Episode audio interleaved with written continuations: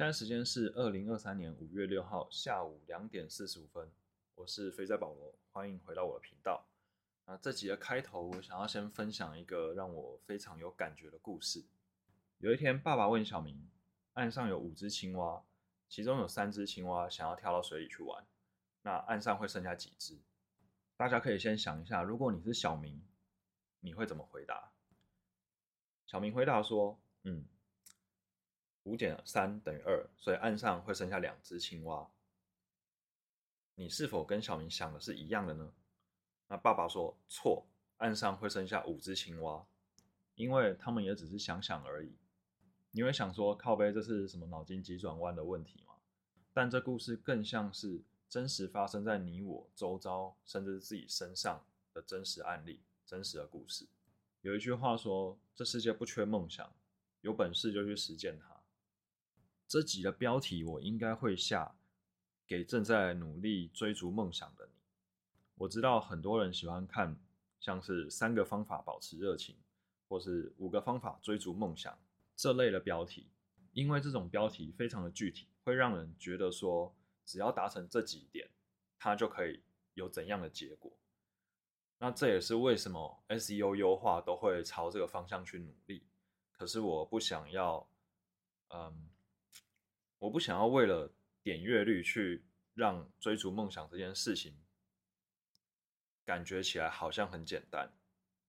我也不希望这一集变成工具化或是公式化，一二三就达成梦想。No，我觉得啊，太容易实现的事情就没有被当成梦想的价值。梦想一定是很难实现的，所以也不可能是几个点就让你达成。呃，我希望这一集是比较贴近灵魂的交谈，因为其实，在外面方法论已经够多了，到处都在贩卖方法论，但我觉得最重要的重点还是自己的心。距离上一集 Podcast 到现在也将近半年的时间，啊，很多人可能会以为我是停更了，甚至我自己本来也想要停更，啊，因为录 Podcast 本来就不是呃我最重要的一件事情。我也没有靠 podcast 来盈利。每个人最重要的一件事情，一定是把自己的生活过好，所以我也不例外。那在过去的半年之中，我经历了很多事情，然后也经历了人生的低潮，所以真的是有点自顾不暇。最近比较有一些拨云见日的感觉，那我就想说，嗯，录 podcast 不止帮助自己，也是帮助其他人嘛。那我我回想说。当我在最困难、最挫折的时候，让我坚持努力下去的，都是就是想到一些其他人还在努力奋斗时候的故事，而不是他成功之后的故事。所以我就想说，哎，我现在还是小人物的时候，这时候分享反而是最好的，而不是要等到我成功再来分享这样。嗯，我就觉得在。还有很多挫折的时候来分享，可能让其他人更有共感，啊，对其他人的帮助也更大。有句话说，选择比努力重要。我不否认选择的重要性，我也非常的认同这句话。而且选择真的是最重要、最重要一个部分。但是当你选择完之后，当你做了好选择之后，接下来的你必须要靠努力去支撑它。有些人做了好的选择，但是。他并没有办法坚持努力下去，等于他做了好选择，可能就是已经赢了九十趴、九十五趴，但是在最后的五趴他失败了，那最后还是失败的。做出一个好的选择不容易，但是要持续努力也是很困难的一件事情。为什么？因为努力不一定马上会有结果，甚至这个结果可能是跟你期望的相反。这时候你会不会放弃？你有没有办法继续坚持下去？这都非常考验着你的心智韧性、心智强度。那这个过程，努力的过程，其实是比短暂的结果还要来得更重要。那一开始可能会先简单的流水账分享一下这半年来遇到的一些比较大的事情，还有当下的想法，然后再从这些去开展到啊想要分享的内容。去年十一月的时候，是经历了 FTX 倒闭的事件。那时候我大概损失了将近二分之一的财产吧，总财产。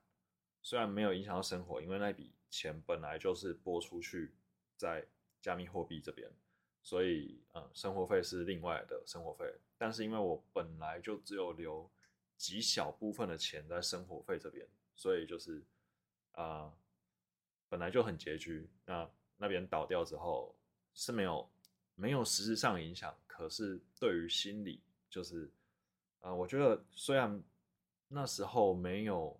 没有说很难过，没有很情绪化，甚至也没有落下任何一滴眼泪这样。但我觉得啊，可能会影响到底气吧，就觉得说啊，干，就是本来有一笔钱，我随时，呃，就算亏损，我也可以认赔，那可以换出一些钱来抵我的生活费这样。但是，呃，当时全部没的话，那就什么都没了。所以在底气上面，我觉得还是有伤到。去年十二月初的时候，台股做起来，呃，还算顺畅，就是有几张股票刚买了就发动涨势，但是呢，呃，并没有在高档的时候顺势出脱，结果就是接近了圣诞节的时候，开始要要准备放年假，那外资、投信等等都要去放假，所以成交量直接萎缩掉，然后市场变得非常冷清，所有的股票都是清淡的跌。那时候想说，没关系。他们放完假之后还是会回来，所以我就继续抱着。结果哇靠，直接转盈为亏，看未实现损益从赚的变成赔的，然后又越赔越多。到了今年一月也是持续的清淡，所以我就给自己放一个假期去日本玩，等春节过后再决定要怎么处理。春节回来之后，收到一封来自食品安全处的公文，他说我在网络上面刊登，嗯，就是宣称疗效的商品。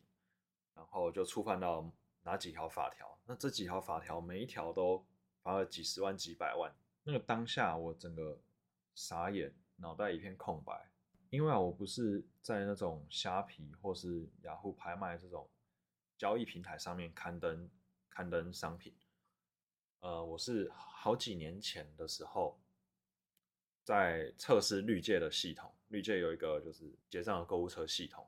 然后那时候我就建立了一个商品啊，那个商品我是从虾皮随便 copy 上去的，所以其实我根本就是连连自己都忘了这件事情。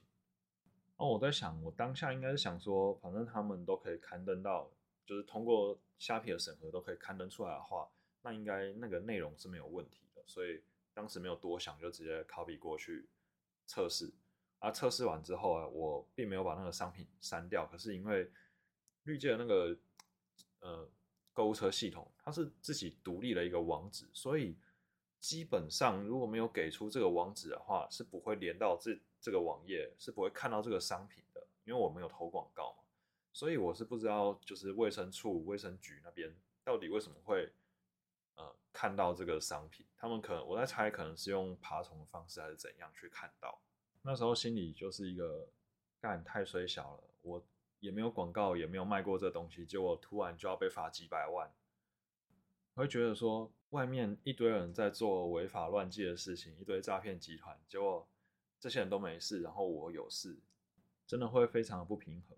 那时候真的是万念俱灰，想说我到底要去哪里生出几百万来罚呢？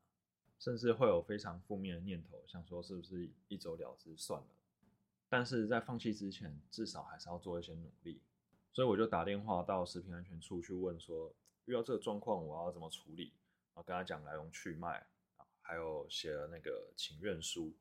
我没办法去决定判决的结果，但是至少我要把啊自己可以做的事情尽力做好。啊，接下来就是调整心态。如果以高度来讲的话，当时真的是非常的谷底，可是我不希望让这个时间拖得太长，不想要让这件事情影响。我的情绪还有生活太久，就像前面说，我没办法去决定判决的结果是怎样，但是我可以自己决定我要用怎样的心情来面对后续的生活。二月的时候，有个朋友从南部回来台北一起聚餐，那他是一个就是我之前觉得我朋友名单里面大概唯二不太会、不太有机会结婚的人，结果他就在南部偷偷的结婚了，所以那时候就聚餐聊一下，不过。结婚这件事情不是这次要讲的重点主要是那次他一直跟我聊，就是南部可能有很多的创业的机会，做项目的机会，然后他就因为他去那边待几年，然后也都有在观察，他自己本身就有在做一些项目，有开公司这样，所以他说啊，如果你在这里做股票做不顺的话，就是可以考虑去南部啊，一直他那天大概讲了好几个小时，都在讲南部可以搞什么项目这样。他说反正看盘也没有地理上的限制啊，你也可以来南部，然后早上看盘。下午晚上在搞项目，他说如果我去南部搞项目的话，他也可以当金主投资，而且我去南部的话，搞不好有机会就在那边结婚了。朋友这么 support 我，当然是非常感动，只是我也没有马上就答应他，因为我心里就想说，啊，那个是我想要的生活形态、生活环境吗？那。经历了去年的行情啊，确实交易这条路的信心肯定是降低很多。加上 FTX 又倒闭，我的底气也大伤。然后一月的时候又停损一波，真的是各种的信心打击。三月的时候，我的生活费剩下十几万，非常的焦虑。离职的时候有规划一笔生活费来使用，但是当时的规划是啊，在一年内练成所需要的生活费。不过到现在已经超过一年，甚至接近两年了，所以真的是所剩无几。离职之后，我一直都过着最低水平的生活，花费大概就是房租为主嘛，然后加加水电费，还有电信费，进去费也是很便宜，大概不到四百块一个月，然后健保费，那每天的早午餐我都吃麦片加豆浆，就这样吃了将近两年。早餐加午餐就是一碗麦片加豆浆，只有晚餐才会吃比较一般的食物，那通常也会控制在一百块左右，不会如果有超过也不会超过太多。像那种三百、五百甚至更多的一餐，通常一个月一次就很了不起了。那时候看账户的数字就真的是非常的焦虑啊，然后就想说，我还有办法从哪里弄出一些钱来，然后就想到说。我微信还有一些钱呢，所以再跟朋友换一些新台币好了。啊，结果靠微信支付的那个认证过期，因为我台胞证也过期了。然后我要去办台胞证的时候，又发现说，因为护照快到期，所以必须先重办护照，才能再办台胞证。那整个弄完要花一个月，这个办下来又是一笔花费。不过这迟早要办的，所以也没办法。好在三月底的时候，食品安全处的事件算是平安的落幕。有公文回函说，这次就先不罚款，然后改以宣导教育的方式来执行。收到这封信的时候，我真的是放下心里一块非常大的石头。我感觉人生好像重见天日了一样，人生还是有希望的，不要轻易的放弃。三月我做到军工股，所以就呃有稍微抵消掉一些一二月的。未实现损益这样，然后四月的话做的还算顺，单月报酬有十二 percent，可以说二月就是人生的谷底，啊之后就慢慢从谷底翻扬。流水账的部分大概就到这边，那接下来就是想要分享一下这些事件给我的一些启发和想法吧。首先我想要聊的是赚钱陷阱，我所谓的赚钱陷阱，并不是指就是。柬埔寨打工这类的这种才叫赚钱陷阱，并不是说有生命危险才叫赚钱陷阱。我认为很多时候让你赚钱的机会其实也是一个陷阱。即使你赚得到钱，你的身体也还在，身体也还健在，你的肾没有被割掉。很多时候赚钱都是一个陷阱。那它并不是不怀好意的陷阱，并不是恶意的陷阱，而是单纯就是就是一个。让你远离目标、远离梦想的陷阱。人生最可贵的其实是时间，因为时间是有限的，金钱是无限的。就是像政府要印多少钱，就可以印得出多少钱。那你原本有的钱，就会因为通货膨胀而缩小了。所以金钱其实它的价值是啊，是不断的在减少，但是你的时间的价值却是不断的在增高，因为你的时间越来越少。而金钱它就是一个方便你交易的媒介，它是一个金钱的本质是你的付出，你的付出的时间转换成价值，然后被变成钱，之后你再拿这个钱去跟别人交易成它的价值，交易它付出时间所产生的价值，它就是一个压缩跟解压缩的过程，这就是金钱的本质。要成功，必须聚焦一件事情，专注在一件事情上面。有一本书叫做《成功从聚焦一件事开始》，非常推荐大家去看这本书。啊，聚焦本身其实就是选择，因为你要排除其他的事情来聚焦这件事情。今天本来是要讲努力的，没想到还是讲到了选择。好，没关系，既然讲到了，那就继续讲下去。呃。赚钱陷阱就是让你觉得好像有利可图，于是你没办法再专注你原本想做的事情。觉得哎，这个也赚钱，那个也赚钱，我好像都可以去搞一下，然后赚这些钱。可是实际上，这些真的是你要的吗？那像我刚刚讲到说，就是呃，我有朋友找我去南部做项目，或是有另外一个朋友四月的时候也有说他想要。把我培养成交易所的百万代理，我也是很果断的拒绝他。然后去年的时候，有另外一个朋友找我去当某个 NFT 项目方的那个 MOD，我当时也是拒绝他，只是说因为一开始他找不到人，所以我先垫档了一下。在经历这些事情的当下，你一定会觉得说，哇，有钱为什么不赚？但是我当时就是回归到自己的初心去想。我如果要赚钱，我何必辞职呢？我何必花这么多的金钱跟时间来练习交易的技术？因为我想要达到的，我想要达到的目标是什么？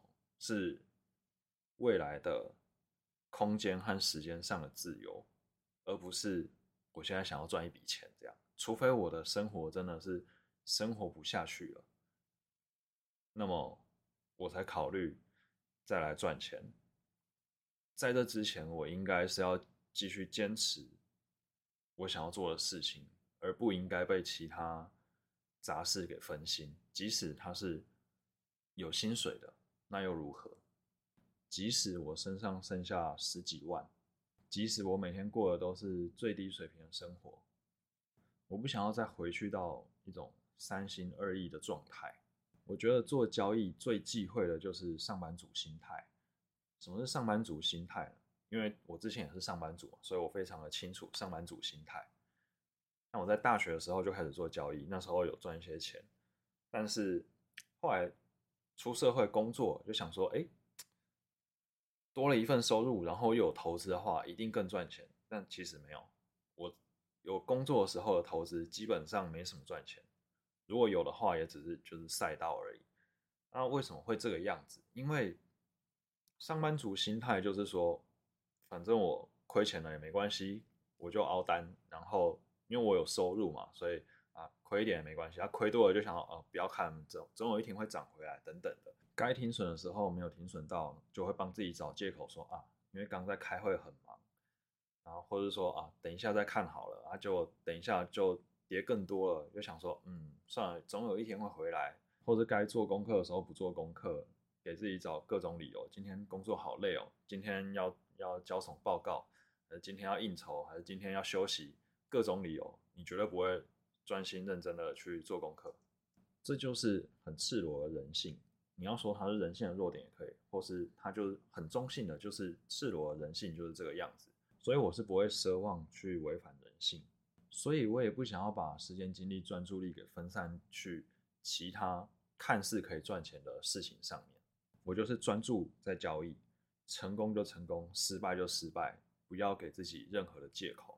当你困惑的时候，你一定要去想你的初心是什么，你真正想要达到的目标是什么样子。像我四月月报酬有十二 percent，那五月也是很多的涨停。有些朋友看到就会很羡慕，说哇，好爽，好赚，叭叭叭。但是其实他们看到的就是表面的这个短暂的结果，我也不会说它是最终的结果，它就只是一个短暂的结果而已。我还是有可能下单会亏钱，不是每一笔都一定会涨停，一定会赚钱。但我觉得大家看不到的是背后的所有的努力，包含了这两年我每天的早午餐都是吃豆浆跟麦片，有多少人有办法和我一样执行这么彻底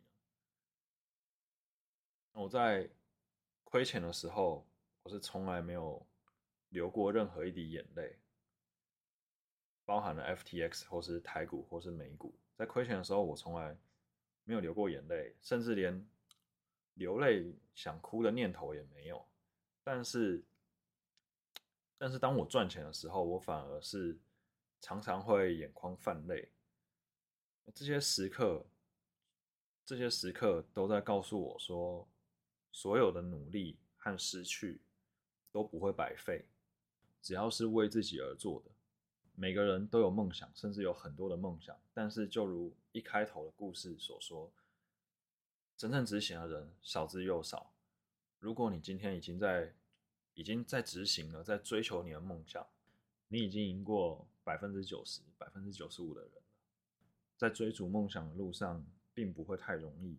你必须要有办法对抗世界、对抗社会、对抗家人，各种的冷言冷语，各种的不看好。别人可以不相信你，但是如果连自己都不相信自己，那就永远没有机会了。成功的路并不拥挤，因为坚持的人不多，大部分的人。还没开始就放弃了。如果你会在意别人的话，那你可以先想象一下，当你成功的时候，那些曾经不看好你的人，曾经阻止你的人，曾经冷言冷语的人，他们会说什么？我在决定离职之前，心里也是非常的挣扎，各种的挣扎，各种的想。第一个想的一定是家人嘛，因为在我大学研毕，还有等当兵或是退伍的时候，我都在做交易，家人三不五时就会靠腰说。为什么不去找工作，找一个正常的工作啊？脚踏实地的赚钱，整天只会用电脑，活在虚拟的世界，跟世界脱节。在决定离职之前的那段时间，我心里的压力大部分就是来自于这些往事的浮现。后来我是怎么克服这个心魔呢？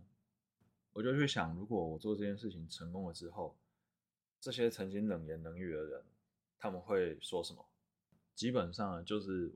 用无辜的声音讲说：“哦，我怎么知道呢？”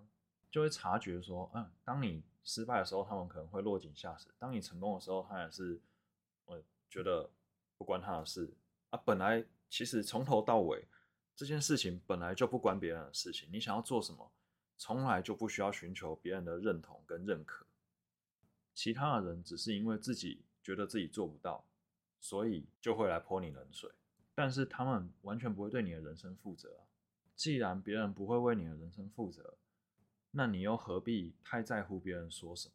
我心里想的是，如果我要生小孩，我一定要自己教，那我必须要自己先成功才有说服力。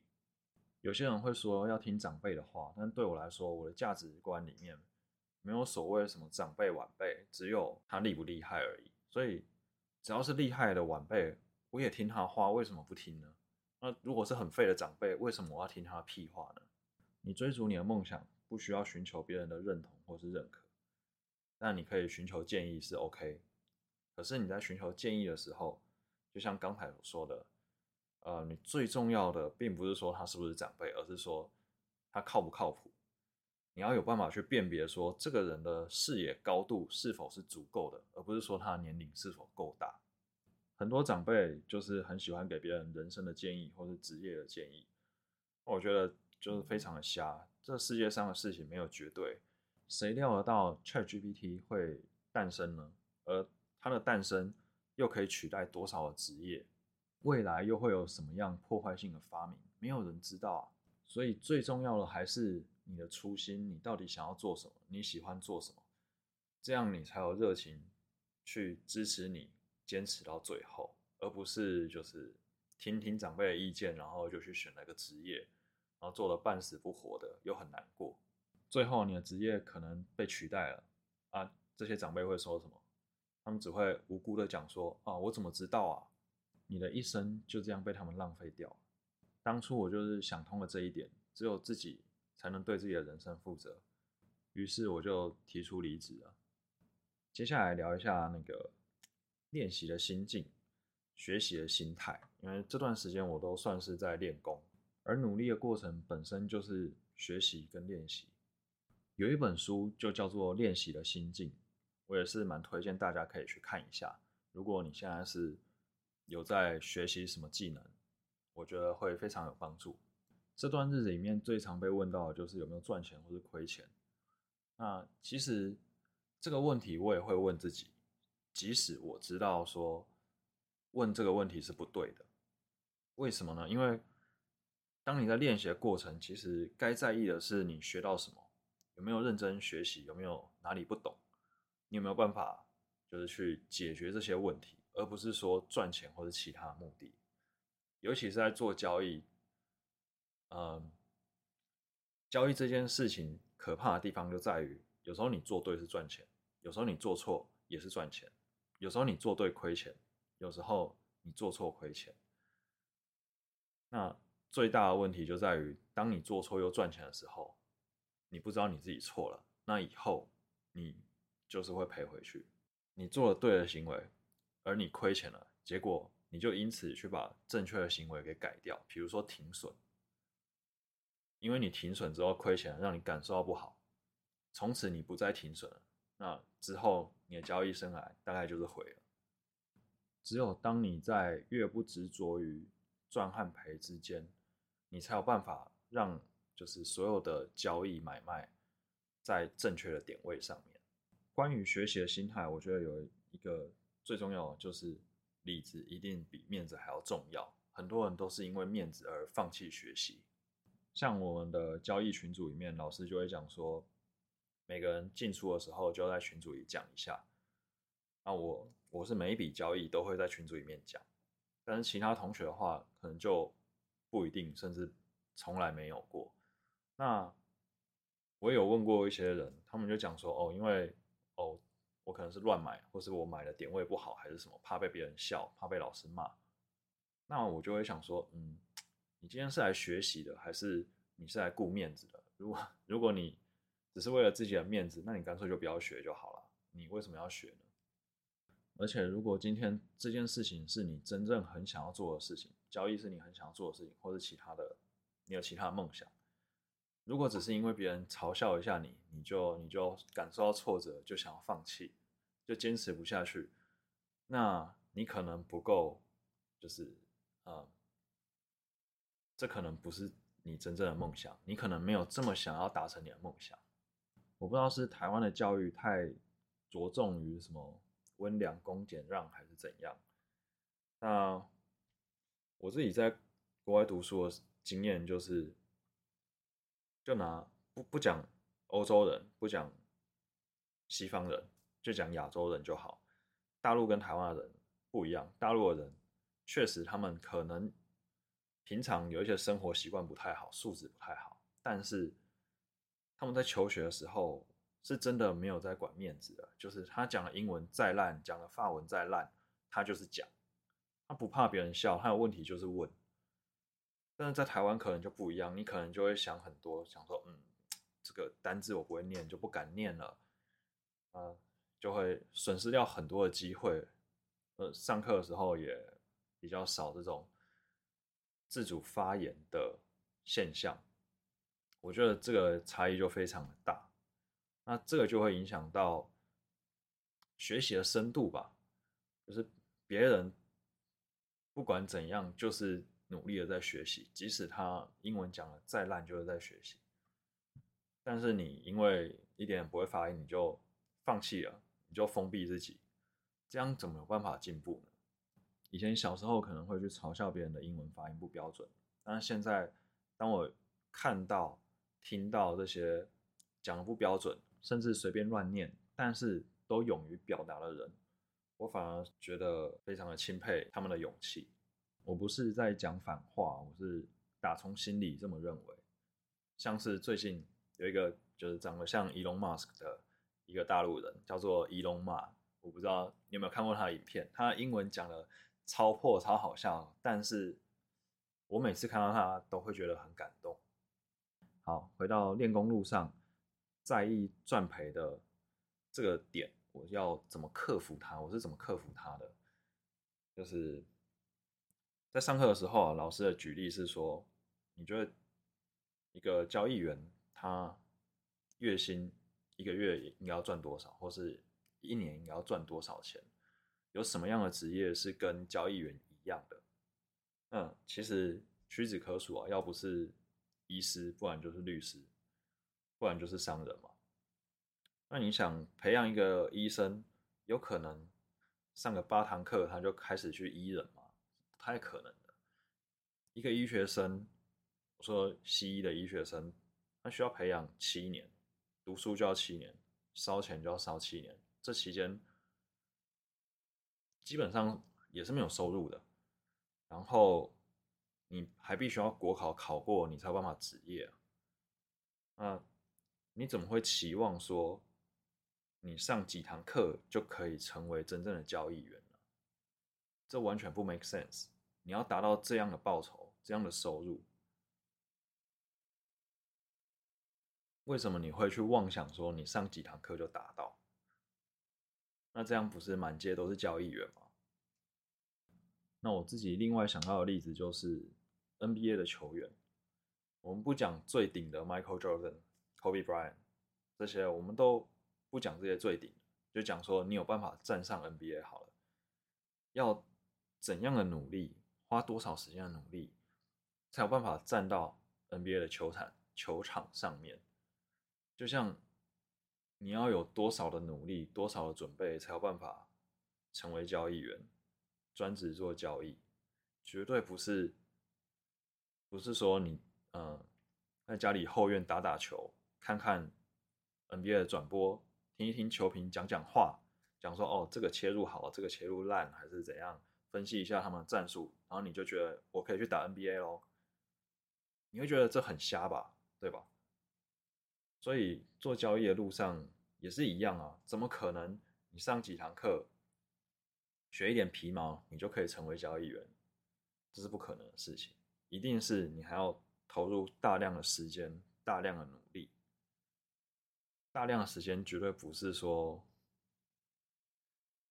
一天一个小时持续一年，这叫大量的努力，这绝对是远远不够的。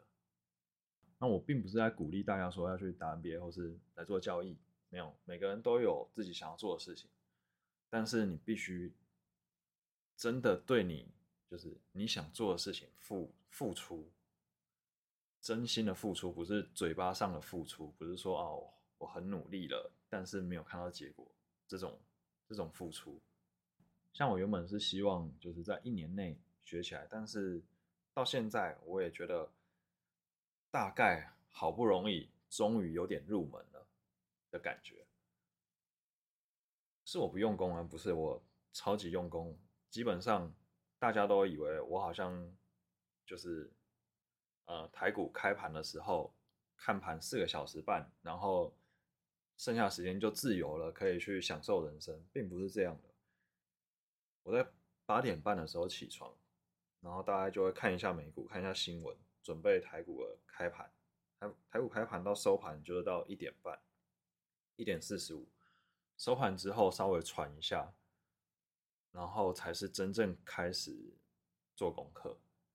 其实，在盘后的努力是要比盘中还要多的。有一个很厉害的交易员也是讲说，你盘后做多少的努力，你盘中才有资格做多少时间的交易，甚至是你盘后是要做两倍的努力，不然的话，你是没有资格做交易的。所以我盘后基本上就是在要么是复习，要么是在分析股票，在画画图等等的这些事情，那就是一路到除了。除了吃晚餐，除了洗澡，除了稍微有一点娱乐以外的时间，我基本上都是在做功课。那这个时间应该是超过一般上班族的时间吧？那就是一直不断努力着，总有一天这些努力都会回馈给你。所以不要太急于一时一刻的一点赚赔就放弃。你说 Michael Jordan 这么厉害的球员，他拿了两次三连冠，但是他在 NBA 比赛有没有输过？有啊，是他还没到 NBA 之前有没有输过？油啊，甚至他选秀的时候也不是冠军啊，他是后来才被选上去了嘛。那如果你把它想象成交易，你在交易的路上本来就不太可能一开始就一帆风顺，你一定会遇到很多挫折。不止在交易，在任何事情上面都一样。像我记得之前看可口可乐，第一年只有卖出二十罐而已，但是谁知道他现在是世界百大的企业，它现在估值有多少？没有人知道。但是他坚持下来，所以他到了现在。那在梦想的路上，不会有人 care 你付出了多少努力，因为努力的内容很枯燥乏味，他们不会感兴趣的。他们会问的就只是你现在有什么成果而已，那你们就也不需要太去在意其他人问的这些话，或是那些冷言冷语。最重要还是坚持自己的初心，才有办法一直走下去。然后不要忘记说，不要忘记学习的心态，不要忘记里子比面子还要重要。然后还有一个就是归零，归零就是当你想学一个东西。你就要放下自己的成见，不要意见一堆。像以前有个朋友就问我说：“为什么你牛排可以煎的那么好吃？为什么就是可以煎的，就是呃外酥内嫩这个样子，然后不会老掉？”那我就讲说：“嗯，第一个，你 前一天一定要先拿到冷藏去退冰，然后你要煎之前，你要先拿到室温去退冰，大概十五到三十分钟。”然后再用大火下去煎。OK，我跟他讲完所有的这个技巧之后，他跟我讲什么？嗯，啊，可是我觉得这样在室温放那么久好像不太好。然后他要用他的方式自己去煎，然后说煎不出好吃的牛排。我想说，干，那你问我冲安小，你你意见那么多，你就按照自己煎就好啊。你在那边问一堆，那所以做各种学习都是一样的。如果你真的要学习，你就要放下自己。自己的想法，不要有太多先入为主的观念。之前也有人问我说，强势股怎么挑？我就说，这是一门很大的学问啊。但是如果最基本来讲，就是他要有办法涨停的股票才叫强势股。那他就会开始觉得说，我是不是在讲干话之类的？我就觉得，靠，你问我，我跟你讲，你又觉得我在讲干话，那你就不要问了。我觉得很多时候大家在学习，但是都没有做好学习的心态跟准备吧。那刚才讲的是努力学习的这个部分，接下来就像刚才说的，努力学习之后，你可能会有一些阶段性的一些成果，成功或失败不重要，重点是你要可以嗯去分清楚这个成功是运气还是实力。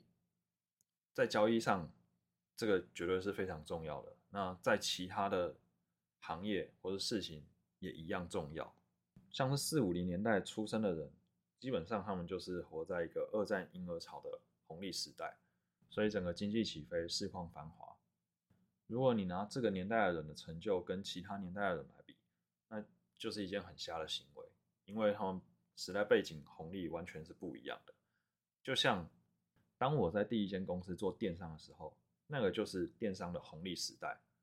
那时候赚的钱，我觉得完全是运气，而不是我自己的实力。我觉得今天换其他的人，如果在那个时候成为我这个角色的话，他也一样赚得到那笔钱。这种自我认知，我觉得是非常非常重要的。尤其是当你在赚钱的时候，你情绪正嗨的时候，你一定要有办法看清楚这个到底是运气还是实力。才不会在红利过了之后从天堂掉到地狱。接下来分享三个我觉得很重要的点，给一些想要追逐梦想但是还没上路的朋友。第一个是你一定要有一笔 fuck you money，你才有机会拼，才有办法去脱离当下限制你的生活状态。这就是为什么不会鼓励在台湾，尤其是双北买房，因为买房你的头期款，除非你家人有。赞助啊，不然你的头期款基本上就是你三四十岁可能工作存下来的钱，然后之后你就再也没有 fuck you money，而且还会被贷款给绑住。这样的话，你的生活是很难脱离原本的轨道的。那也不要把钱花在满足欲望，甚至是懒散。有一个朋友，他之前就讲说，哇，看你过得好爽。我我想说，我怎么可能会比你爽？我天天在那边吃麦片跟豆浆，只有晚餐才吃人间的食物。他居然跟我讲说，看我过得很爽，只因为我可能那那那时候去喝了个酒，还是怎样。我说，你台北人住家里不用租房子，又有工作，你怎么可能会过得很穷？然后说哦，因为我光上班搭计程车，每个月就花八千。我想说，干为什么上班要搭计程车？这不是很瞎吗？你在那边哭穷，然后上班偏偏要搭计程车。然后说哦，没有啦，因为我都会睡过头，所以我要搭计程车。我想说，这明明就是你可以控制、可以避免的事情，你自己不控制，结果才在那边哭穷，这不是本来就是多余的花费吗？那如果你不是台北人，住台北，确实你要存钱是比较困难，但是好歹就是还是要慢慢的努力，存个半年、一年甚至两年的 fuck you money，你才有办法在看到什么机会的时候，给自己一个呃尝试的机会。第二个是，如果你一定要寻求建议的话，你一定要找成功的人建议，不要去听一些 loser 的建议。像之前我看一张梗图，就讲说每个人身边都有一个朋友，明明单身却自以为是爱情顾问，真的是非常的贴切现实。就像 Kobe Bryant，他想要学如何打得更好，他会去找 Michael Jordan 请教，他不会去找计程车司机问他们说要怎么打篮球。像我小时候接收到了家庭教育，就是讲说股票很可怕，不要碰，会家破人亡。直到我后来认识了一堆很厉害的交易员。哇，怎么会这样天壤之别啊？那道理很简单，因为家人的生活圈就是公务员，就是这些都是看名牌或者看报纸买股票的人，他们会输也合情合理啊。那这些交易员都是专职的做交易，花了时间精力在这个上面，会赢也是合情合理嘛。我今天如果听了 loser 的建议，不管是买或是不买股票，对我来讲都是一个损失。因为我买，我可能会亏钱；我不买，可能会错失机会。所以，我应该正确的学习方向是去问这些交易员。有办法辨别了成功的人跟失败的人之后，你要想办法去远离会阻碍你梦想的人事物，不管是朋友，甚至是家人，并不是说你一定要跟他们断绝关系什么的。只是你如果想要成功，那你应该要把自己放在一个。有帮助的环境，而不是处处阻碍的环境。这就是为什么我的家人虽然讲说啊，你现在没工作，不然就回台中住好了，这样还可以省房租，干嘛住台北这么浪费钱？是啊，如果台中是一个我觉得有益于我成功的环境的话，那我肯定是会回去的。但是我觉得这个环境并不适合我的成功，甚至会产生很多阻力。再回到初心，我现在想要的是什么？我现在想要的是学习交易，学习做交易，把交易做好，而不是去省钱。人生已经没有太多的时间，不能再因为贪小便宜而因小失大。前面有讲赚钱陷阱嘛，那这边就是一个省钱陷阱。你常常要去想说，这个省钱到底是不是一个陷阱？有的咸酥鸡卖的比较便宜，但是它真的比较便宜吗？真的比较好吗？便宜是最重要的考量嘛？撇除口味好不好吃以外，它用的油是不是健康的？是不是影响到你未来？你要不要去洗肾？而洗肾花的钱跟咸酥鸡的价差来比，你觉得哪个比较多，哪个比较少？有没有比较便宜呢？当你的格局不同的时候，做出来的决策也会不一样。第三个是要养成好习惯，为什么呢？因为自律它其实没办法持续太久。要自律到什么样的程度呢？你只需要。一开始的时候自律，自律到他养成习惯之后，就让习惯来接手。因为人是习惯的动物，想要达到成功，想要达成梦想，最重要并不是说你要突然间做什么很大的动作，而是你要有办法持续的做某些动作。就像前面说的，努力的过程，你经常是看不出成果的，但是你还是必须要坚持下去。就像 Kobe Bryant，他也是日复一日的练球，每天两点四点起床练球，练一练回家吃早餐，吃完早餐洗完澡继续练球，练完再回去。他说：“你要成功，你需要的是持续，几天几个月那不叫持续，几年几十年那才叫做持续。只要不断的持续，就会累积能量。”虽然没有办法马上的爆发，但是累积久了，总有一天一定会爆发。不要因为过程的一些挫折而放弃。所有的 bullshit 都是成功的动力。你要想着，总有一天，我一定要去这些曾经冷言冷语、讲屁话的人面前打他的脸。好，以上就是今天分享的内容，希望对你有一些帮助啊。如果你有身边，任何正在追逐自己梦想的朋友，或是迟疑不前的朋友，也欢迎分享这一集的内容给他们听。我们一起加油！我是保罗，下次见，拜拜。